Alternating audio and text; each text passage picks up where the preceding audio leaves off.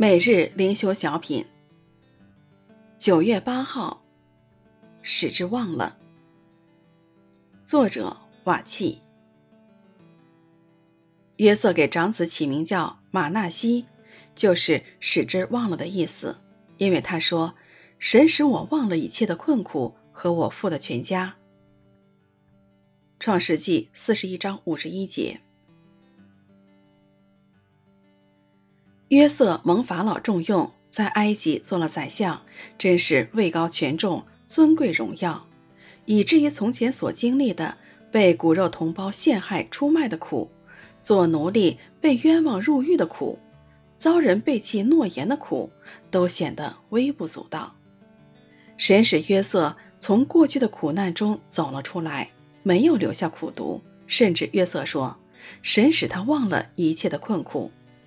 约瑟不仅仕途顺利，还娶妻生子，享受了家庭的温暖与喜乐。因为有了自己的家庭，他不再像以前那样思念自己的父家。神使他从思亲的苦楚中也走了出来，所以约瑟说：“神使他忘了父家。”约瑟是认识神的人，他知道神的心意不是要他在苦难中自怨自艾。而是要他经历苦难背后神的全能和慈爱。